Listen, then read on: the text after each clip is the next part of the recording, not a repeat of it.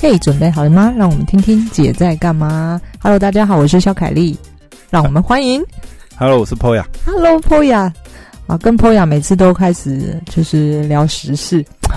啊，我想，哎、你有没有看过有九面上上上礼拜、上上礼拜发了一篇影片，然后是 在陈述他过去十年。那我觉得也蛮有趣的，大家有兴趣可以看一下我们的大波洛克，你有看过吗？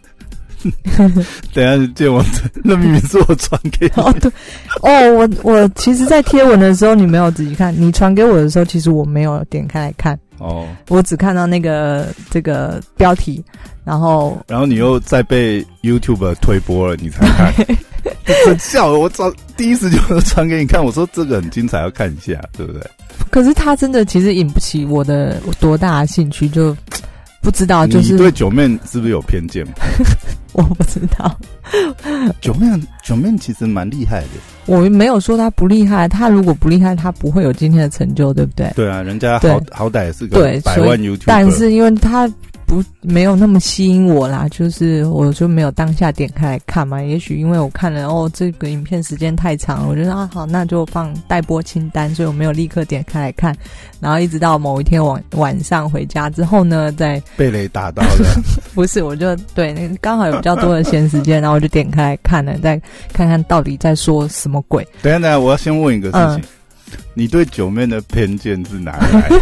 我我这样子听，就是你对九妹很有偏见啊。没有偏见，你对一个人一定会喜欢还是不喜欢这个人的气息嘛？那不喜欢这个人的气息，也不知道从哪里来，就是觉得长相不讨喜。不是哎、就不讨喜。那你那我问一下，应该也不是是我个人偏见吧？我相信，好像他自己也说过，很多人都讨厌他。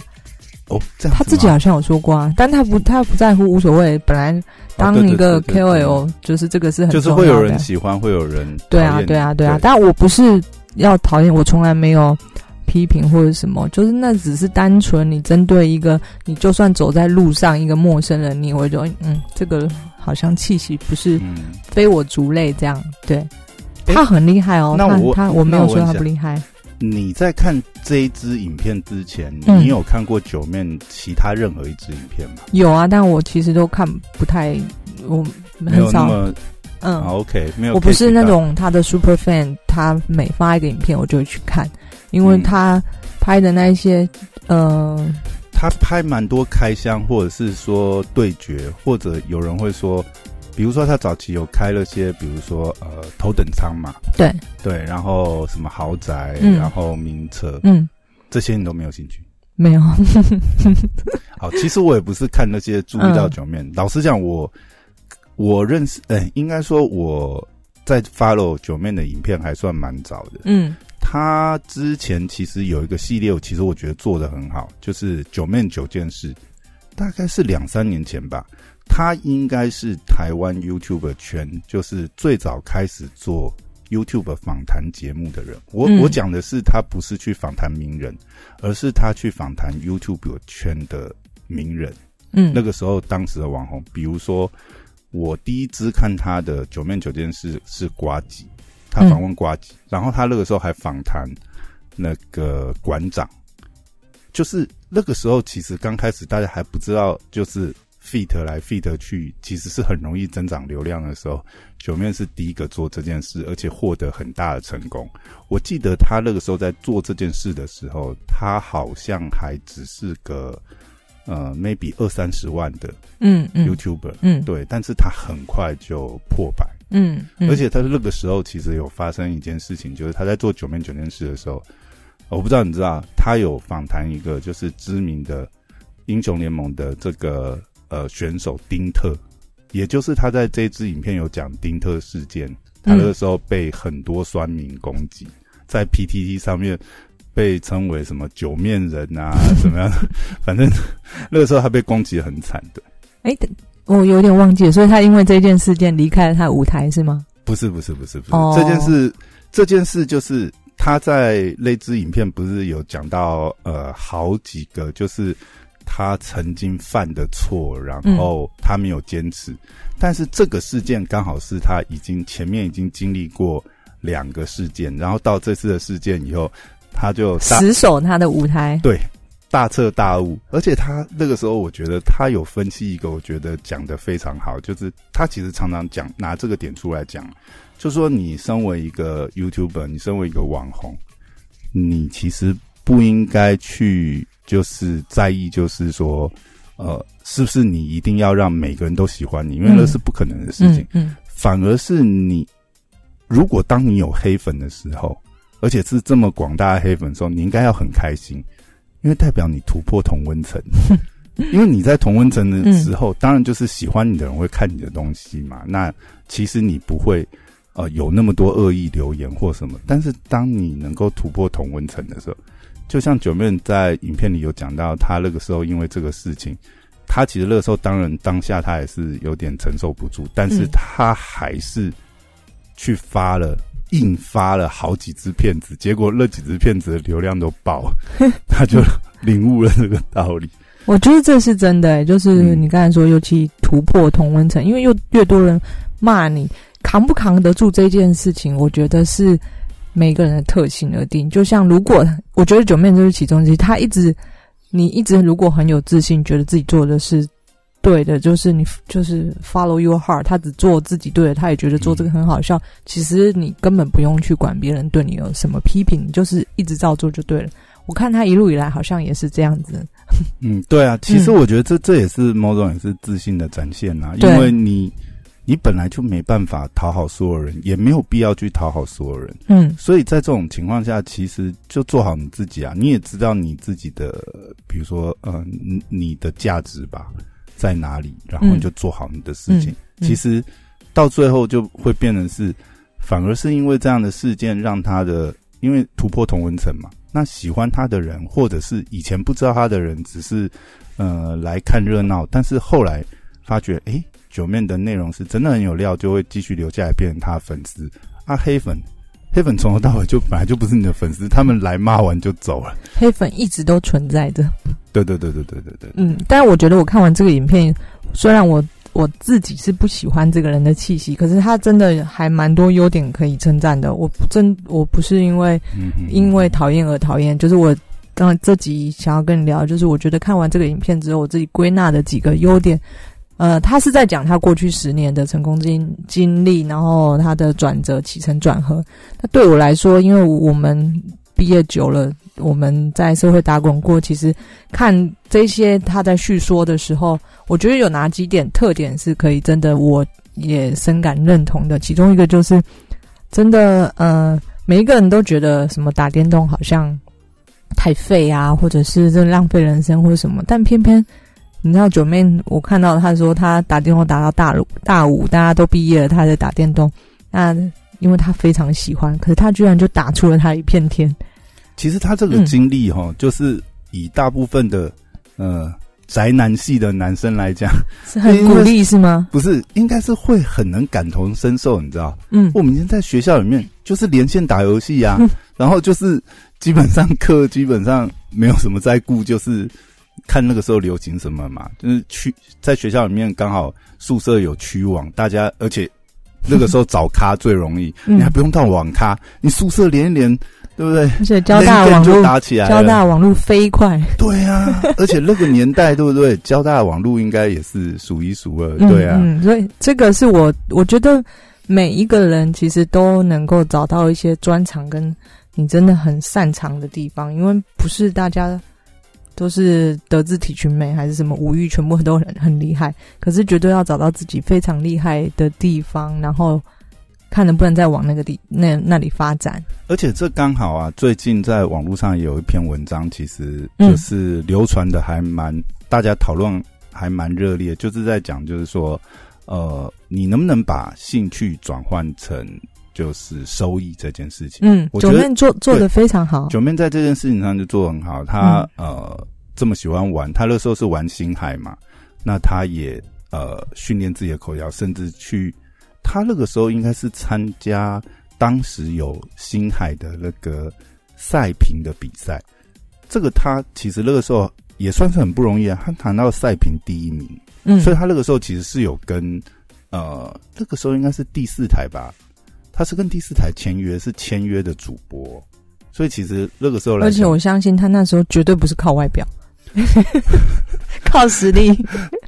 他人生应该也还没有靠外表上，可是没有啦，他现在比较真的很厉害，比较帅啦，而且整个自信都来了。你他有那一集影片当中，他放了几张他以前的过去的黑历史的照片嘛？你看跟现在比，那个整个气就差很多了。哎、可是老实讲，他现在是真的是精壮很多，可是就那种。我不知道怎么讲，就观众缘或喜感来讲，其实我比较喜欢他以前圆圆的样子。你说比较亲和力比较强就是你？不觉得他圆圆样子就很无害，然后就是很像你周遭的肥宅同学、肥宅朋友们，你知道吗？那种感觉就很亲切，其实是亲和力比较强哦。嗯嗯嗯，他现在这样子，他现在这样子就，他其实现在属于有点不上不下，我觉得。就是他还没有精壮到，就是那种哦，馆长型这样一出来就是哇，你说靠身材是不是？对对对，就可以靠身材打趴人这样。嗯，他他也练得不错，可是他这样子的状况反而是失去了他原来那种就是给人的那种亲和感、嗯，无害的那种，就是你旁边的肥宅朋友这样。我觉得他以前，嗯，这个也是我后来就是，我觉得，嗯、我这其中一点，我觉得想要聊的就是一个我对他的称赞是，就是我觉得一个人，如果你真的是一个很有自律的人，或者是尤其是站在台前的人，你是应该对自己的外表负责的。嗯，就是我我这是我个人观点啦，就是所以反正大家都有自己讨论的意见嘛。就我觉得，呃，因为毕竟他是站在荧幕前，总不能真的是嗯很吃肥啊，然后呃整个有气无力、懒洋洋的，很胖啊，然后都不修边幅啊。因为他的角色的关系，他必须要他站在荧幕前，他要有一些交代嘛，也是也是可以像肥仔那样子啊。可是你如果说他是以艺人或是网红的角度来看他的话，我觉得这也要看他当初的红起来的人设是什么。嗯，因为九面从来就不是以帅气或精他，想要变帅啊，对，他就是你看这个人很值得鼓励的，就是他嗯，他知道怎么，就是他想要改变，他换换了一个人设，哎，他从一个肥宅，然后现在慢慢要变成是很好啊。见人盖伊还是什么皮塔哥哥，他现在我往那个路线走，没有，我觉得这样很好，这也是其中一个我觉得很值得鼓励的点啊，就是他不会这定型，把自己给定型了，他他想要变往把自己往更好的地方发展。我嗯我没说错吧？我不是说胖好或者瘦好，我觉得对于他自己来说，我从一个旁人的角度，我可以感受到他想要让自己变得更好。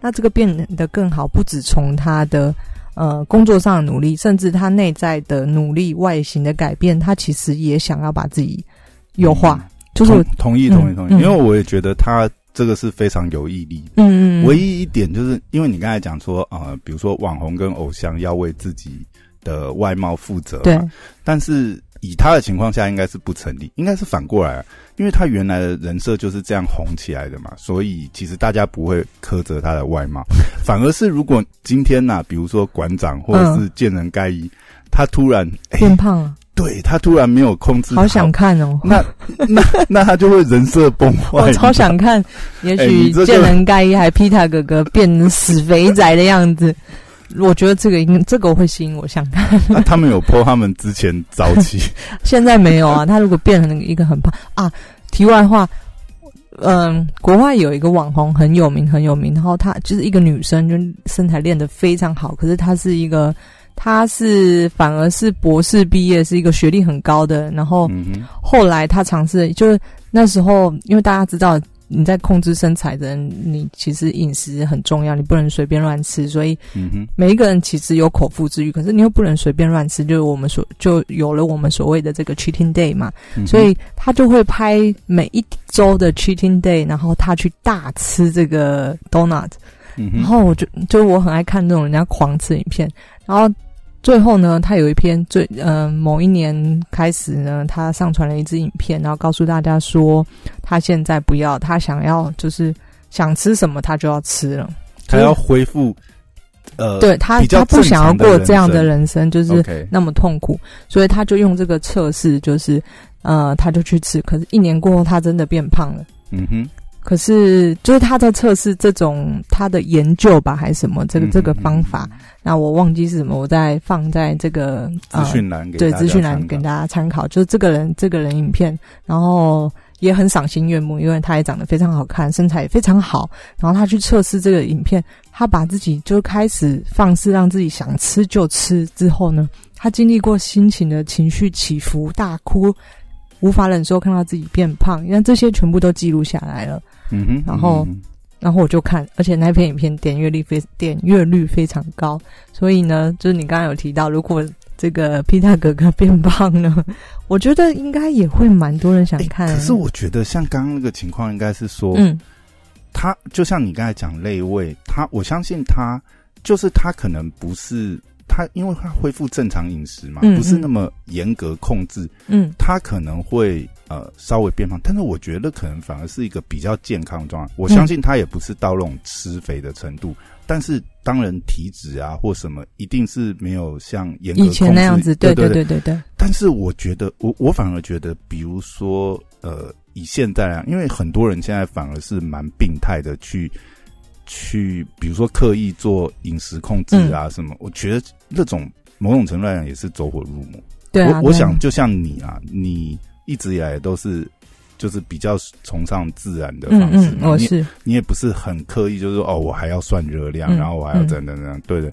其实我觉得这样比较健康，而且实际上啊，你看哦，要用这种严格控制饮食的人，其实久而久之，甚至啊，哦，他可能呃好不容易吃个炸鸡就会有罪恶感。嗯。其实我们上，诶，上周我有去参加一个活动，嗯。那个时候呢，我们就在活动之中，然后有人就叫了个全球炸鸡，你知道吗？然后现场你知道吗？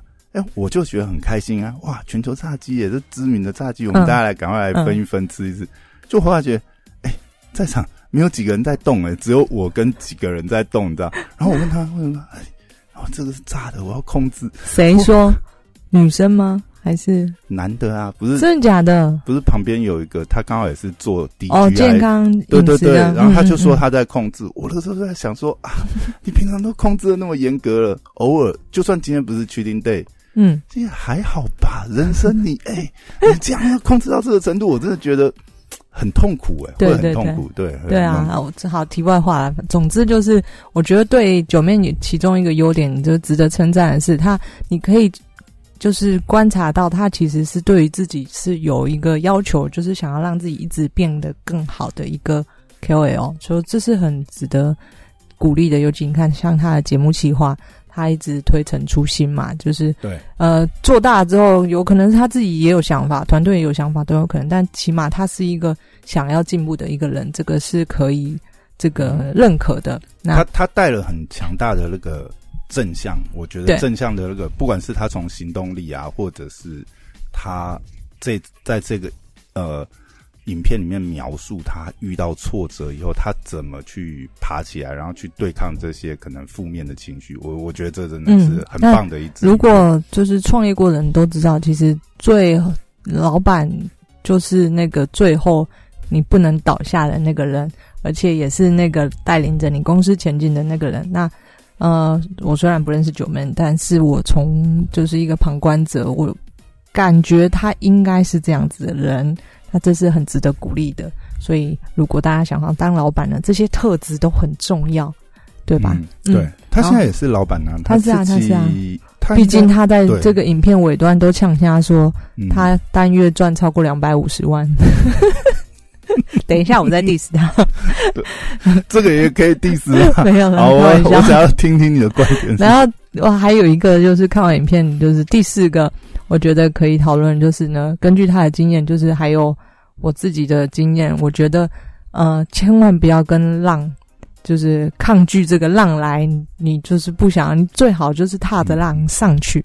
对那九妹不是讲到一个点是，就是呃，那时候他有一个朋友，然后跟他说，哎、那个 Minecraft 现在很红哎、你要不要从这个电竞的直播改来做这个？然后呢，他就就是有一点觉得，嗯，我谁要玩那种鬼东西？这样嗯就是比较轻视对方跟他提的这个意见，就疏忽了哦，原来现在的浪是那个，所以后来他不是讲到说，哎、反而是他朋友整个变成超级爆红，赚很多钱，然后他才来怨恨说哈，怎么没有跟到那一波浪上？他讲就是那个老皮呀，他老皮在游戏直播直播组里面算是蛮有名的，嗯嗯，而且我觉得那个呃，他讲这一段，我觉得让人家觉得心酸的，就是老皮曾经是他一开始在当电竞直播的这个主播的时候的粉丝。然后没想到，如今的粉丝超越他。对对对，隔了那么多年以后，他们两个同时出席一个活动的时候，结果是他的粉丝站在 C 位，然后他是站在最边边角角，就是那个落差。其实我觉得这很励志诶，就是当然九面山是回顾嘛，但他那个时候，他即便是你看有这么大的挫折，然后遇到这样子的打击。他还没有放弃耶，他还撑着。你看他内心其实很强大的，对不对？他内心超坚强，我觉得他真的超坚强，而且脸皮真的是脸皮够厚。对，真的够厚，绝对不是因为他胖，没有啦，开玩笑。九妹现在很瘦，糟糕。我我真的不是讨厌他，你你你这里放出去哦，九妹粉丝第四你到爆，没有啦，你可以听得出来，其实我很称赞他的，对不对？我内心是尊敬这个人的。我们这集其实，在录小凯丽忏悔录，就是他从一个就是看清九妹，然后听到他没有，我真的没有看清九妹的粉丝这样。不是，我真的没有看清他，我只是在他在分享这十年当中，我觉得有蛮多共鸣点。就像我刚才提的这个，就说不要跟这个不要跟浪抗衡。那因为我自己其实的其中一项这个产业也是后来这几年之后回顾来看，我觉得我们那时候也很幸运踏着浪上去。那但一定有风险，就其实跟买股票一样嘛。你就是涨的时候，你怕哎，我会不会一买就买在高点？那你就是你绝对要心里要有相当程度的承受风险的能力。那如果你愿意承受风险，然后又很 lucky，他在浪上去的那个速度快太多了。你讲这个就让我想到，我最近呃碰到几个朋友啊，在聊，嗯，他们是呃三四年前开始进入就是娃娃机这个产业，嗯嗯，其实他跟我讲讲的内容就有点像你刚才讲的，就是他在浪头上，因为你之前早年经营。呃，青旅的时候也算是他在浪头上，可是我觉得这个其实大家现在回头去看的时候，会觉得好像，诶，很 lucky 或很幸运或呃，就是你很 lucky 这样。但实际上我觉得都不容易。就像你当时在投入的时候，因为那个产业那么新，然后是一个混沌未明，你没有先例。就像虽然娃娃机红了很多年，呃，应该说几十年前曾经红过。但是前几年那个火爆的时候，当然它整个产业的生态也不不一样。那那个时候会火爆的点，当然现在事后分析已经很清楚了，就是大家知道说哦，原来是一些货币啊，一些这种玩法。对，但是他在进入了那个当下，其实大家还不知道啊。你谁知道那是浪？你在当下你不会知道那是浪，你一定是抛弃了某些东西。对啊，对啊，或者是。你有你你不管你投入什么，你都会有机会机会成本嘛。所以我觉得那很多东西是不是？所以运气很重要，再来胆识很重要，对，然后执行力也很重要。对对，执行力其实最主要还是执行。对啊，所以这个这就是看完这个影片，跟我心中有的共鸣，就是真的不要跟浪抗衡。对，然后要要要坚持。对，要坚持九面九面已经前面 他自己也。反省嘛，他前面两次没有坚持到底，后来才坚持到。对啊，对啊，但是有了教训，所以看他影片的人，就是我觉得这些特点要看出来。像那，因为我看了，我觉得很有共鸣。然后再来就是，我觉得人家看不起你，你越要做给别人看。这个九面也是做的非常好，他就觉得好啊，你现在瞧不起我，只有二十个人观看直播，那我就坚持下去，继续做。对，那这件事情。就是除了你自己，纵使所有周遭的人都反对声，觉得你不好，你最差。那我自己也经历过这种状况，就是可能人家都看不起你，就是看清你不知道你在干嘛，玩家家酒还是什么什么之类的。但是只要你觉得你没有愧对自己的良心，那你就去做下去，反正能够混口饭吃就好了嘛。那我觉得九妹，呃，呃非常值得称赞的一点，就是他内心真的很强大，他能够坚持下去。对对，这个也是其中之一嘛。可是你刚才讲这个，我觉得会想要稍稍微挑战一下，就是嗯嗯，因为你刚才讲这个坚持上，这有点心灵毒，呃应该说有点鸡汤吗？心灵毒鸡汤，你知道吗？因为有的时候，嗯，因为我们现在谈的这个状况，如果以九面这个呃状况，他当时二十个直播同上，然后他还是坚持下，但是这某种程度也会变成是幸存者偏误啊。什么意思？我的意思是说，当时跟九面这样子的状况，可能还有很多，但嗯是最后其实 maybe 就是万中选一，只有九面占到对啊，那就是因为成功不可能只看单一一个因素嘛，对他绝对具备其他的因素，造就他今天成为九面大家都知道的大 YouTuber。嗯所以我说的就是只是其中一个我觉得值得赞许嘉许的地方。就是、对了，也是了。嗯如果他没有坚持下去的话，绝对不会是活下来。对啊，对，啊，那呃，人家看不起你，就越要做给人家看，然后最后去赏他一巴掌。也没有也没有那么 也没有那么过激。最后就是站在舞台上的时候，你看他也说，当初那些瞧不起我的人，有啊，他自己也有提到啊。嗯那好啦，等我有一天成功，我就把我这些看不起我的人全部公开。没有啦，他他也是回顾，他也没有公开那个当初对不对 好了，开玩笑，欺负他的人这样不。要害怕哦。那看不起我的人，千万不要害怕。哎，原来你是抱持这个心理吗？没有，我有那么坏吗？好，然后第第六点就是我跟我们刚才已经提前讲到，就是外在或者是对自己的一个嗯呃一个标准，有没有觉得自己愿意再更进步？那我觉得九妹也有做到。然后第七点，我觉得从呃他最后在谈到他自己的这个收入之前，他有谈到一个，他有发现这个有钱人赚更多钱的原因，就是其实最后已经不是在追求一个钱的程度了，其实是在追求一种就是成就的满足感、卓越感。那这一件事情，我觉得。呃，因为我在看这个影片之前，现在大家也知道有一篇很红的文章，叫做《二十五万与三万的区别》。嗯哼，那嗯哼，我觉得每一个人都可以，他哦那篇文章他在底下骂，被骂翻了。嗯那这篇文章后来我有去他的一个讲座，他的讲座，就是他最后今年最后一场公开分享的讲你座说，那篇文章那个黄黄山料，对？对。然后他他我忘记确切的内容是什么，但是他只是想要表达，总之他只是想要表达一个想法而已。对，那这个社会的确，你表达人的想法，可能很多人不赞同你的，就开始在下面。开始呃评论你，然后后来就越来越歪掉。他也说他觉得他没有想到这个后面整个留言都歪掉。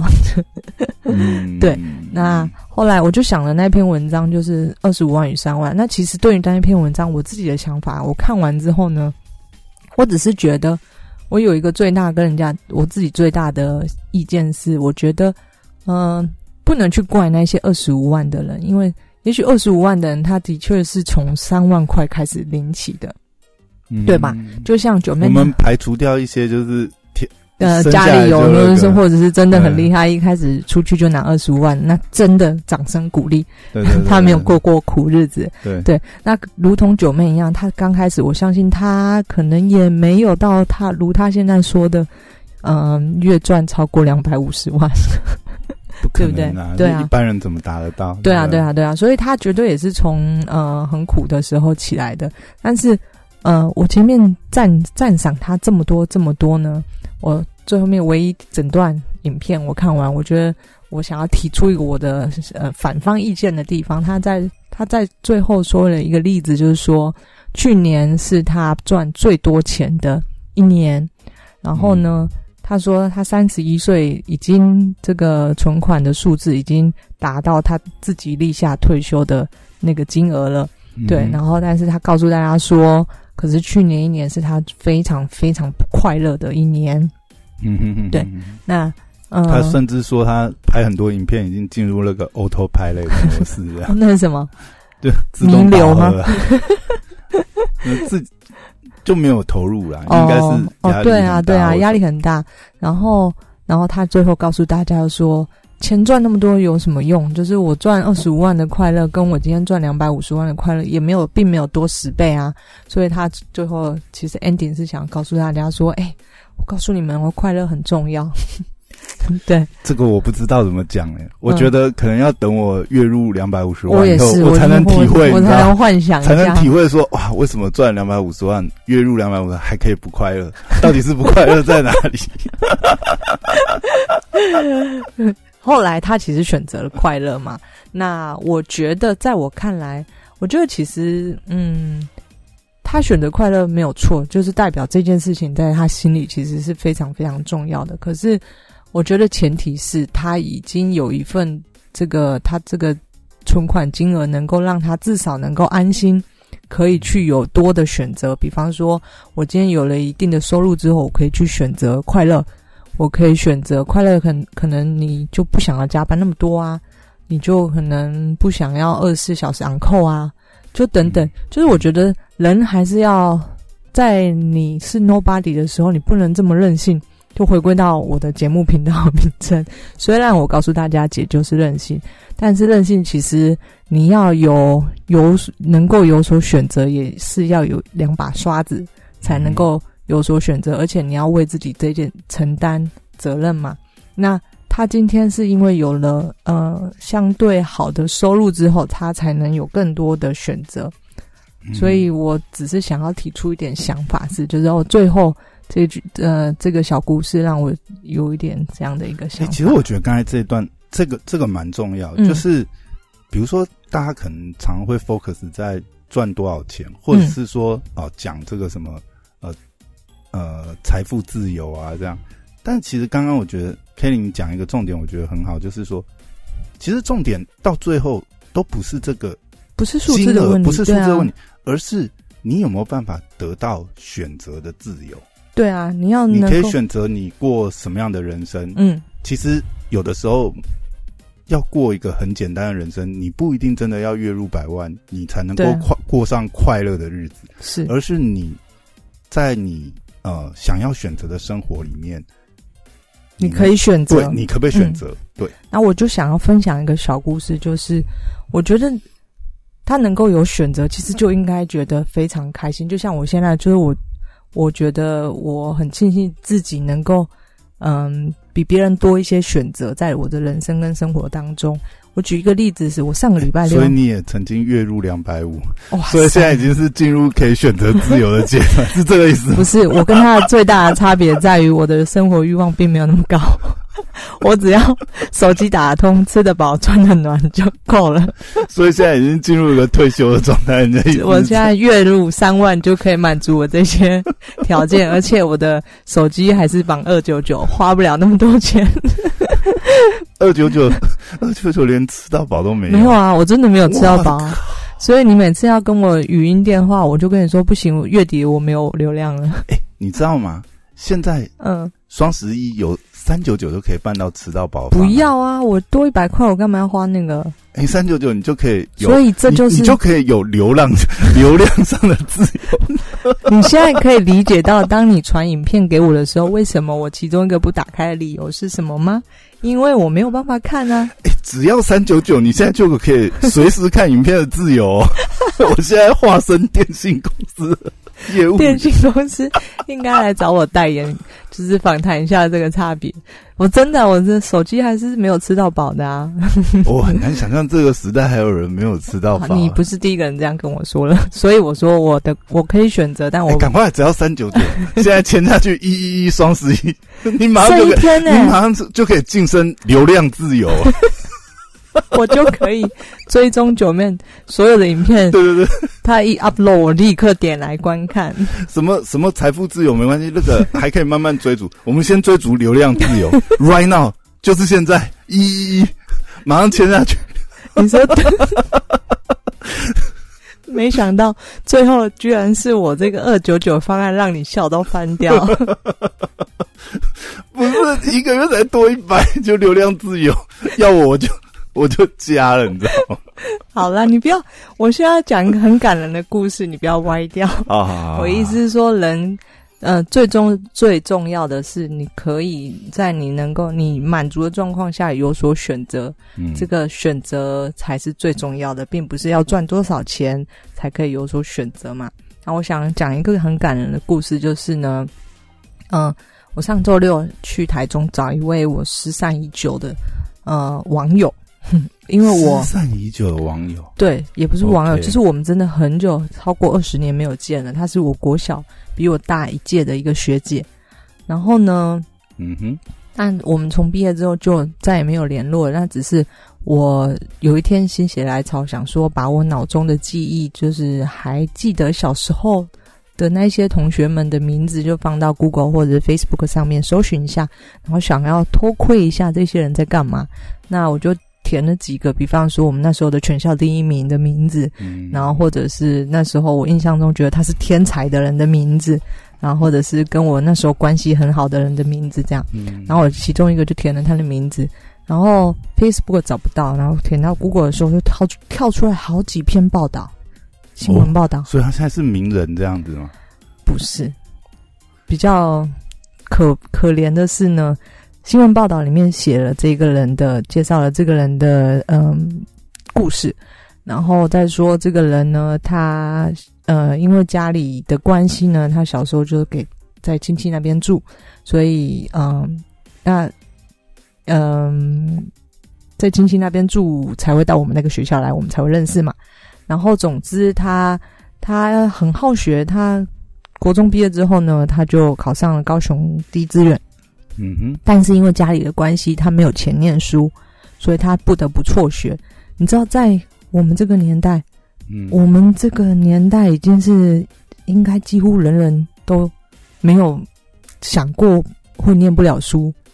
就我说大部分的人啊，而且他那时候就在我身边周遭的人，我就会觉得，诶，我那时候怎么不知道这件事情？而且我记得那时候大家还是什么大学学校，学校可能会有一些救助，比如说奖学啊、奖助对啊，对啊，但是我觉得可能是他，就故事里面介绍是他家里的因素，嗯也许他还要帮家里呃要赚钱，要养家，养谁谁谁谁，或者家里的人生病。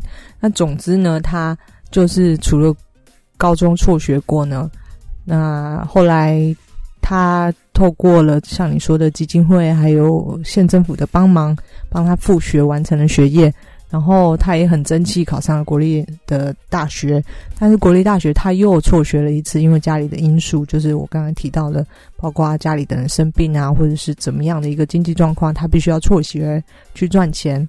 嗯哼，所以呢，他就第二次辍学了。可是他真的很好好学，然后他最后这个新闻报道呢，停留在他呃考到了正大研究所，而且去国外交换半年。OK，好，那我透过了一番努力呢，你知道老肖出任务，就我透过一番努力把这个人人肉教学时间，对把这个人找到了，因为我真的手边没有他任何的资料嘛，所以我透过了一番只有名字而已。我只有名字跟他所念过的学校，那我就是出任务吧 把他给找到。所以上周六我去跟他见面，然后呢就聊聊聊聊到后面就说，诶，你这个那时候因为他念这个教研所的，而且是也是顶尖的学校的教研所，我说你那时候去美国半年怎么样？你觉得呃感觉如何？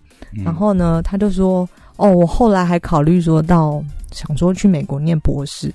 那他现在是没有，他没有，他现在是公务员，就在政府机关的公务员这样，然后也做得非常好。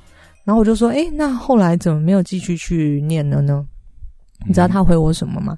他就说：，因为我那时候考量就是我没有那个钱去念书，而且我去念书的话，我家里人就没有金钱收入这样。”对，所以他就说，后来他觉得，那他就选择这个有一个稳定收入的一个工作，然后他就后来就补句说，就是他说他做的选择，一切都会以家里有没有经济收入为考量。嗯哼嗯哼，那你可以看出，就是我这个这个大姐，她她其实很想要去念，嗯。对，但是她没有办法，她没有选择，嗯哼。所以这就是我我就是忽然就有联想到了一个小故事，就是其实如果人生当中有选择，应该是就可以是一件非常快乐的事情了。对，嗯。那我就是后来回归到就是我们今天主题《九面九面》这一部影片。那最后其实我觉得也应该要替他开心，因为他是有所选择的。他现在选择快乐这件事情，就代表他真的厉害。因为呃，某种程度他不需要去担心这个金钱收入，他考量的他可以把他内心真正最在乎的东西——快乐这件事情摆在最上面。他 priority，他现在可以选择快乐了，所以还是值得鼓励。我没有要 diss 他啦，我就觉得真的是很。这看完这几这篇这篇影片之后，就有几个觉得很值得称赞的地方。对啊，我觉得其实很多有的时候也是自己有没有想通诶、选择不选择，或者是自己要去承担什么样子的责任。，嗯嗯，其实有时候也是一念之间啊，很多东西也是自己在想的选择。对啊对啊，所以呃，以上是我对哎、这篇、等一下，等一下，这样我想要问一下，怎么了？听说说你本来不是呃想要去台中的时候，呃约你的这个大姐去看嗯脱口秀嘛？后来你没有成型吗？后来没有买不到票吗？后不是是他没有要去看，本来是我要去看的，哦，可是，呢，后来那一天因为我台北有事，所以我就必须要回来。然后我好讲到脱口秀，你知道台中台中脱口秀的点在哪里吗？它嗯在逢甲那里，那很不是很方便吗？才不方便呢，超远。超，如果你是逢甲又可以顺便逛夜市？但是因为我住宿的地点在台中车车站啊，那也没有多远啊，搭个车过去还好？OK，好啦，后来就是我没有没有去看，但我回来台北有机会我去看一下脱口秀。你干嘛把我的话题给歪掉？没有，我只是很好奇，我是在想说，知道说你到底有没有去看这样？哦，没有，后来就我当天就回来台北了。好最后我要 ending 的 conclusion 是赚钱不要抱怨，啊、什么？什么？我等一下，没有这个结论为什么会倒回因为来？我想要我想要告诉九妹说，好啦，你不要少就没关系啦，毕竟你赚了两百五十万。没有，人家讲的是最高峰，没有每个月都过年的好不好？开玩笑啦，九妹还是很棒的。你看她现在，就是不止事业上，根本人生胜利胜利组了。对啊，他现在就是现在乡民会酸他，就是酸，哦，然后人生胜利组这样啊。没有，我觉得他那就是他应得的，因为他真的很努力。对，对我觉得啦，他真的真的很努力。他要是要想想人家以前也是熬过这些白眼啊，然后被排挤什么的。就是他也是，他不是富二代，他就是白手起家，但他脑筋动得很快，就是他呃很会思考，脑筋动得很快，而且也也懂得改变，跟想要把自己变得更好。